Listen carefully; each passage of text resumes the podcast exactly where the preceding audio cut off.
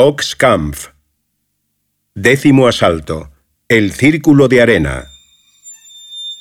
Un comandante de las SS trazó un círculo en la arena de Auschwitz. Era el ring en el que el griego Salamo Arouch se iba a jugar la vida. Seis días de viaje en tren hacinado en un vagón para ganado, la historia mil veces repetida, condujeron a un campeón del peso medio al campo de concentración. Allí dejó de ser Salamo Arouch para convertirse en el preso 136.954. Encontramos el testimonio de Arouch en una entrevista de la revista People y en un artículo en el New York Times. Ahí él decía que fue deportado en 1943 y que estaba desorientado en un lugar desconocido cuando llegó a Auschwitz. Y allí él, eh, nada más pisar el campo de concentración, se encontró con un viejo amigo. ¡Eh, amigo! ¿Me recuerdas? Soy Salamo Arouch. ¿Cómo me voy a olvidar de ti? Tenía la esperanza de que no te hubieran detenido. Ya ves, nos hicieron una emboscada y caímos casi todos. ¿Dónde están los demás? ¿Que dónde están? Están todos muertos, gaseados y quemados. Sálamo pensó al principio que su amigo había enloquecido en el campo, pero lo que escuchaba resultó ser verdad. Mi familia y yo llegamos a Auschwitz a las seis de la tarde. Estuve de pie y desnudo toda la noche hasta el día siguiente. Los nazis nos limpiaron con agua, nos desinfectaron, afeitaron nuestras cabezas y nos tatuaron los antebrazos. Al día siguiente nos dieron pijamas. El comandante, que creo que se llamaba Hans, llegó en un coche grande y preguntó si había luchadores o boxeadores entre nosotros. Yo le dije que era púgil, pero no me creyó por mi estatura. En ese momento el comandante retador le preguntó, ¿Estás preparado para luchar ahora mismo? Y Sálamo respondió que sí.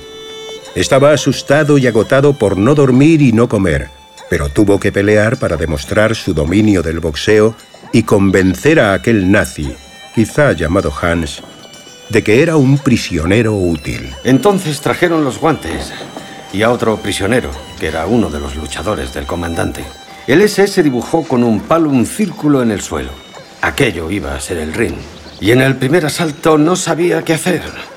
No sabía si tenía que vencerle o no. Así que esperé al segundo round para golpear.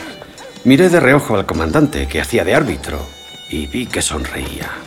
Así que en el tercer asalto solté un juego de izquierda y derecha y el SS se sorprendió. ¿De dónde vino este? Y yo arrogante le dije al intérprete del comandante, si tienes un buen boxeador, tráemelo y te puedo mostrar más cosas. Y así fue el inicio de Sálamo como boxeador en Auschwitz, el mismo que el de otros que subían al ring por un pedazo extra de pan, pero que malvivían como todos los demás. Allí se iba a morir, no había otra salida. Allí cada día era un infierno. Nos levantábamos de madrugada, a las cuatro, y trabajábamos hasta el anochecer. Nos golpeaban y estábamos en medio de la nieve con una ropa muy ligera. Si intentabas escapar, cuando te atrapaban los SS, te ahorcaban en el medio del campo donde todos lo pudieran ver. Arouch sobrevivió, pero sus parientes no, quizá porque él sabía boxear. Según la información del Museo de la Segunda Guerra Mundial de Danz, eh, Sálamo participó en 208 combates en el campo de concentración y no perdió ninguno. En enero de 1945, lo enviaron al campo de Bergen-Belsen, donde el ejército británico le devolvió la libertad. Su historia se cuenta en la película El triunfo del espíritu.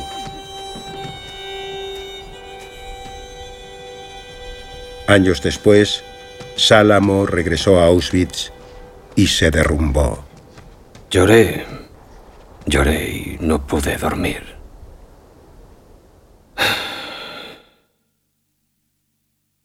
Boxkampf es un podcast producido por Cuonda para Marca.